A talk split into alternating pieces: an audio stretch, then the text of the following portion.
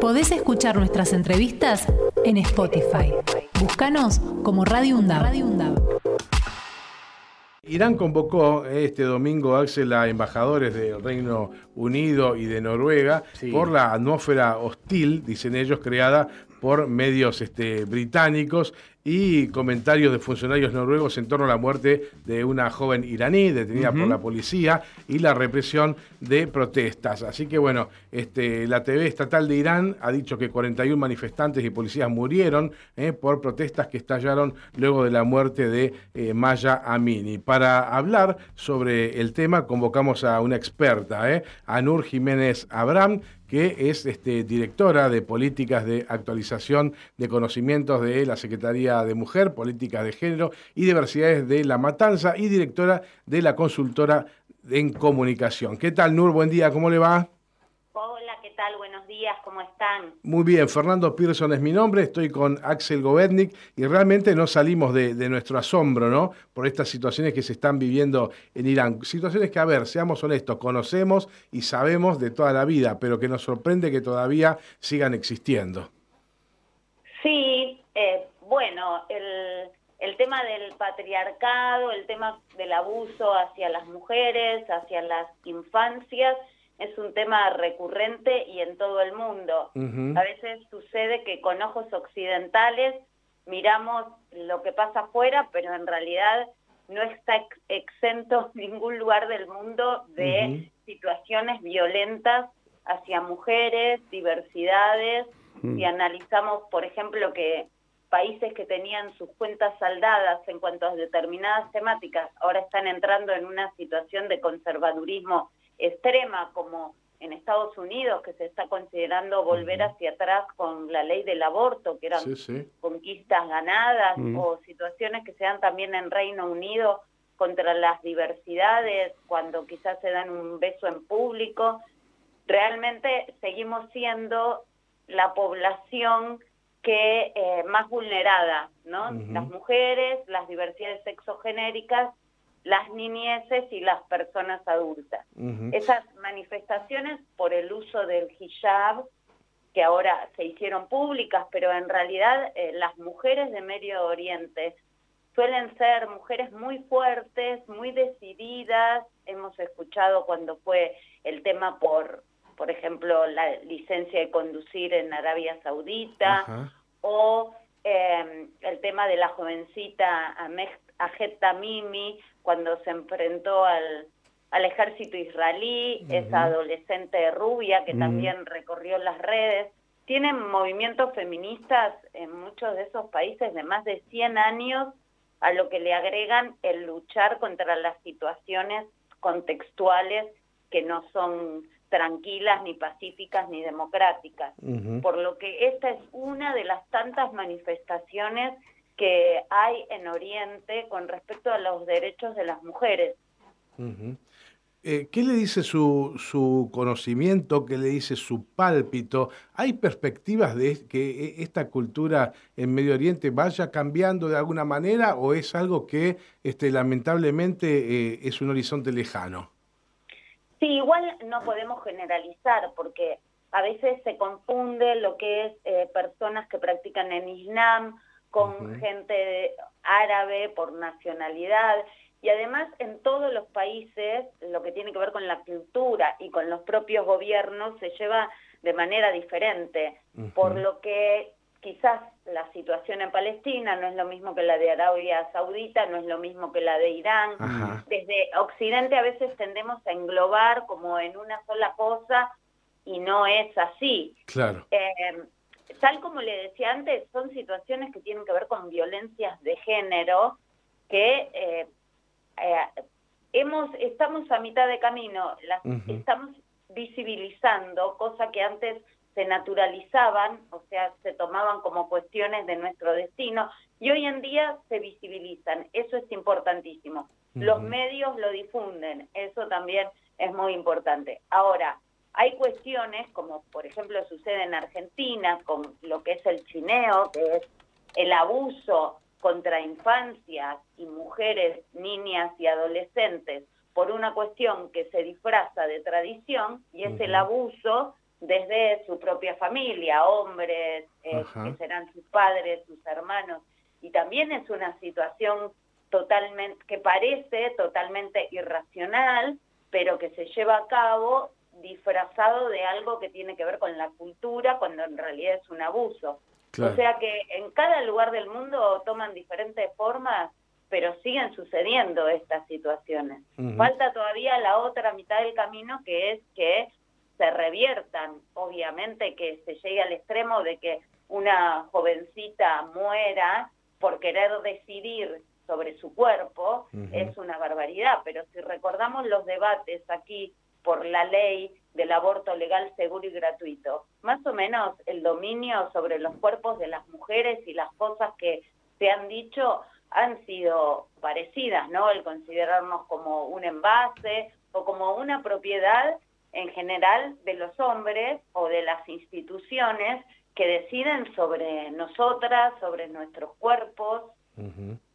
Claro, claro. El, el motivo principal de esta llamada, o el que originó este, este contacto, es el caso de Amini, esta chica de 22 años que fue detenida en la capital de Teherán porque presuntamente llevaba mal puesto el velo este, que las mujeres eh, deben llevar ¿no? en, en esa, en ese país. Pero este, es sorprendente lo que, lo, que, lo que acabamos de escuchar también de quien podría ser la flamante primer ministro de Italia, Giorgia Meloni. O sea, no es algo exclusivo de esas zonas, ¿no? Claro. Es, eh, yo he estado en Jerusalén y he estado caminando con mujeres palestinas por Jerusalén y si tenía mal puesto el velo, yo he escuchado cómo la han, eh, digamos, eh, tratado mal, ofendido, y no era gente palestina, quizás era gente de otras religiones muy ortodoxas que sabían que ella lo tenía que llevar puesto de determinada manera y le estoy hablando caminando por Jerusalén, un lugar cosmopolita, a plena luz del día,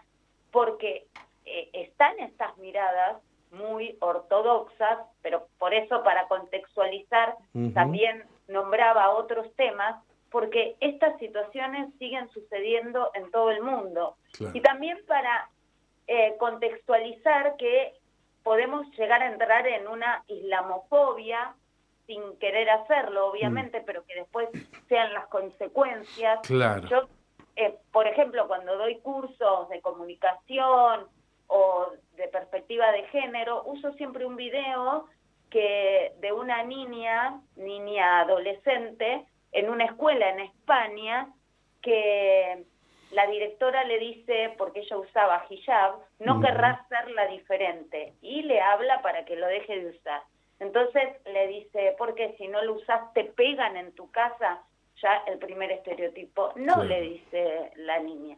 Entonces no vas a querer ser diferente y ella no se lo quiere usar porque verdaderamente hay mujeres que deciden usarlo porque se sienten más cómodas, porque se ah, sienten más protegidas. Ah, claro, pero es por propia voluntad. Claro. Entonces la directora la impulsaba para que se lo sacara con el pretexto de ser igual a todas.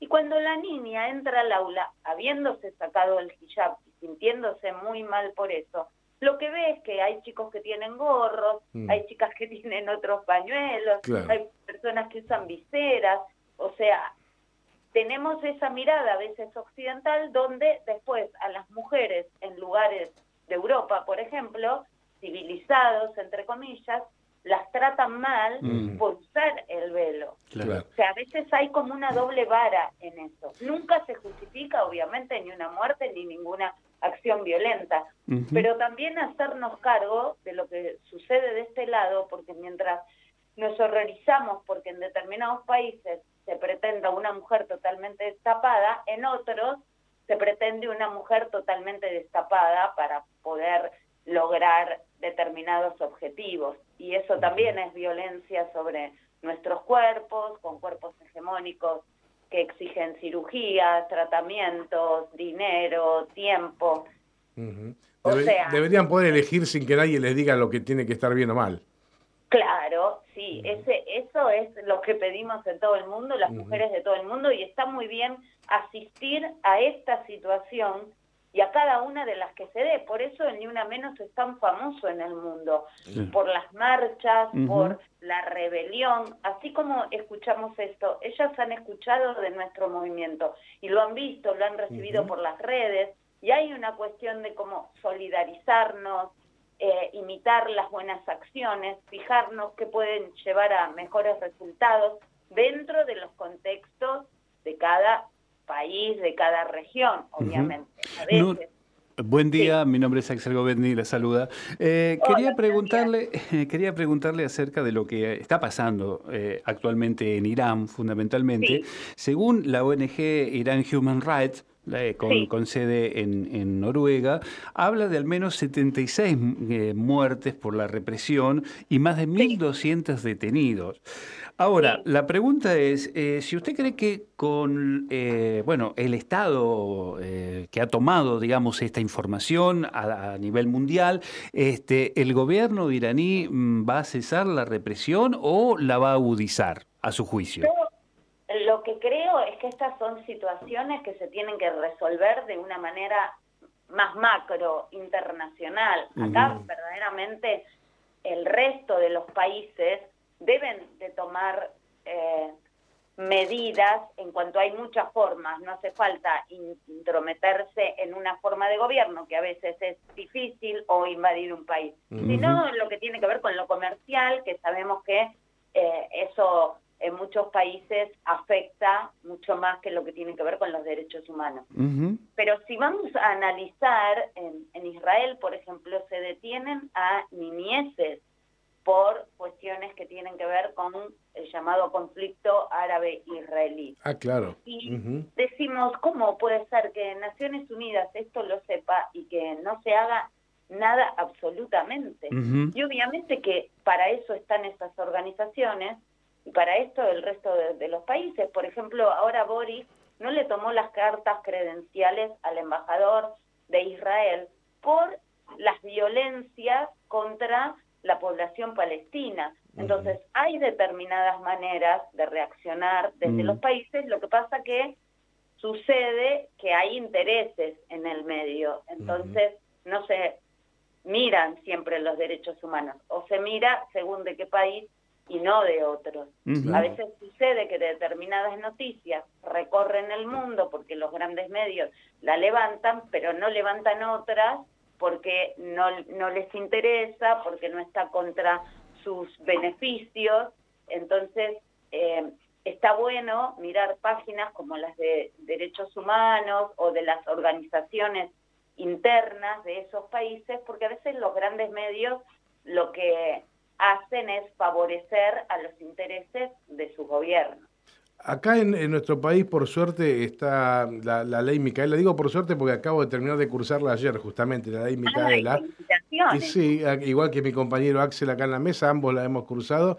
Este, Muy bien. Y realmente una de las cuestiones que a mí me llama la atención es que cosas que antes no eran un tema para mí, que soy una persona adulta, educada en otro tiempo, este, me han, me han este, ayudado a reaccionar sobre algo que yo ni siquiera lo tenía en mente como algo que estaba mal, o como que era agresivo, o que, no, sé cómo explicarlo, pero fue como un despertar, ¿no? como un abrir los ojos. Así que bueno, al menos en nuestro país quiero recomendar eh, que eh, haciendo, cursando esta ley Micaela, que son, eh, son solamente cuatro cuatro clases, pero que uno puede volver a recursarla permanentemente las veces que quiera, este, que nos hacen poner estas cuestiones en foco. Es decir, si hoy estamos hablando de estas cosas es porque creo que también la ley Micaela nos ha eh, puesto ahí un, un, foco de atención. Digo, muchachos, esto es tema también, ¿no? Eh, y bueno, eh, quería compartir con usted lo que pasó ayer en Cuba, que hubo un referendo sobre lo que ellos llaman el Código de Familia, que tratan todos estos temas también de los que venimos hablando.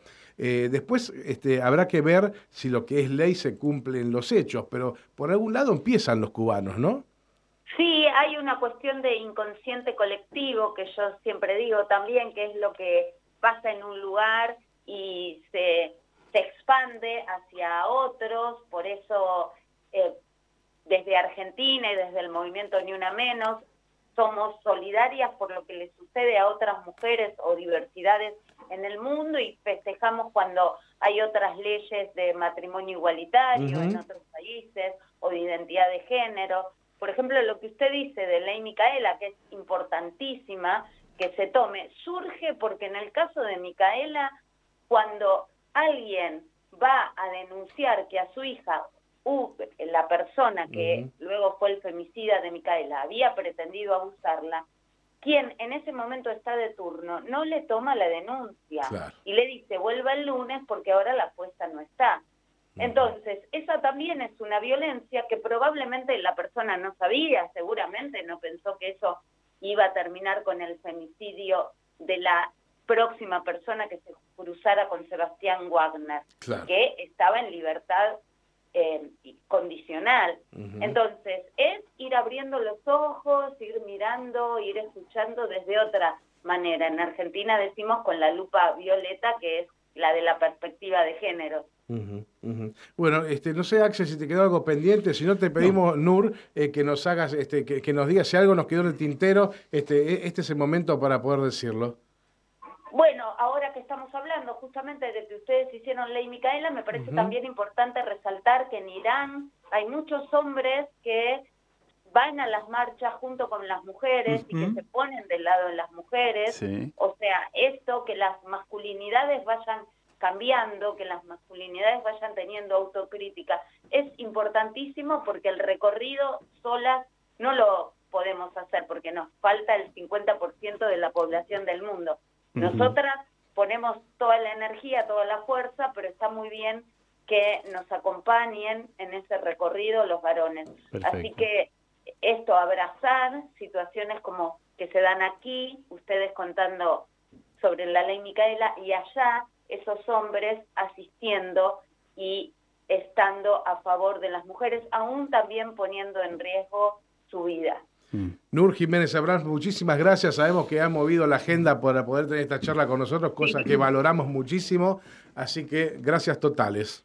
No, un gusto, un saludo a la audiencia y a disposición. Muchísimas gracias. Podés escuchar nuestras entrevistas en Spotify. Búscanos como Radio UNDAV.